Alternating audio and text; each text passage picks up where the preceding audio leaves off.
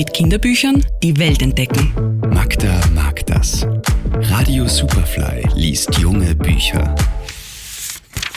Fanny verbringt die Sommerferien bei ihrem Opa Palz und seiner neuen Freundin Floriana.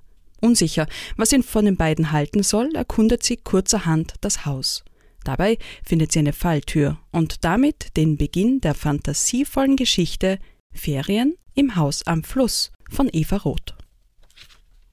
Von überall her tuschelt und wuselt und wispert es. Feine Stimmen vom Boden und aus den Ecken, und gleich gegenüber von ihr, auf dem zweiten Brett des Regals, sitzt ein kleines Männchen mit einem Kartoffelgesicht und spricht. Dazu fuchtelt es mit den Armen und reißt die Augen weit auf. Fanny versteht kaum, was das Männchen sagt, es spricht sehr schnell. Aber je länger sie zuhört, desto besser kann sie einzelne Wörter unterscheiden. Verschwunden, zurückbringen, austrocknen, Geschichten. Das Kartoffelgesicht stellt sich als Herr Döpfel heraus, der gemeinsam mit einer Gröte, einem Schwan und 29 Asseln im Keller des Hauses wohnt. Die Kellerlinge bekommen durch Fannys Fantasie eine Stimme und eine Geschichte.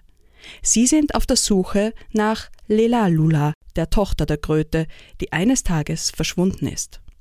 Ferien im Haus am Fluss ist eine amüsante, kurzweilige Geschichte, die die kindliche Kreativität hochleben lässt.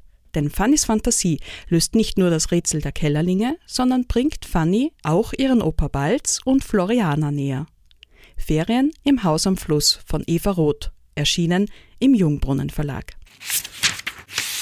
Magda Hassan ist Buchhändlerin, Autorin und Verlegerin in der Edition 5 Haus. Ihr Buchtipp der Woche online auf superfly.fm.